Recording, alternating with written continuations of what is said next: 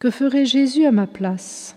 Écoutons pour la troisième fois la vénérable Conchita de Concepción Cabrera, épouse de Francisco Armida, 1862-1937, laïque mexicaine, épouse, mère de famille, grande mystique.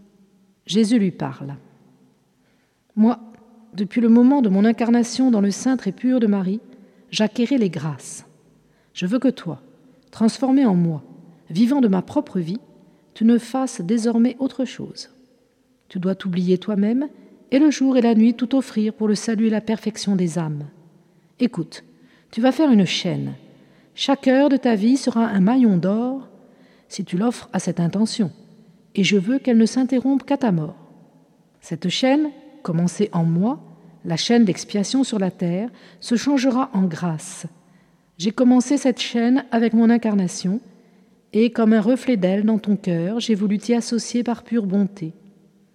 La chaîne, c'est vivre en Jésus-Christ, avec ces mêmes intentions de salut. L'amour est le principe qui anime tout. Toutes les vertus qui ne sont pas enveloppées par l'amour ne seront pas comprises dans cette chaîne qui m'attache, verbe, à la terre, et que tant d'ingratitudes n'ont pu rompre. Qui donc, crois-tu, l'a envoyé à la terre? L'Esprit Saint, le jour de l'incarnation en Marie. Écoute, il existe beaucoup de degrés progressifs dans la transformation.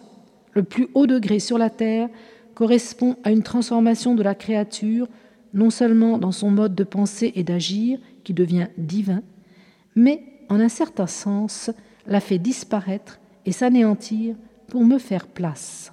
Ce degré est l'œuvre du Saint-Esprit seul, qui devient l'âme de cette âme et la vie de ce corps. Seigneur, lui dis-je, comment pourrais-je me simplifier? En mourant à ta volonté et en l'identifiant avec la mienne. Prière. Je veux porter dans mon cœur notre Saint-Père chargé de tout le poids de l'Église, les cardinaux, les archevêques, les évêques, les curés de paroisse, les prêtres, les séminaristes qui chancellent et luttent pour leur vocation.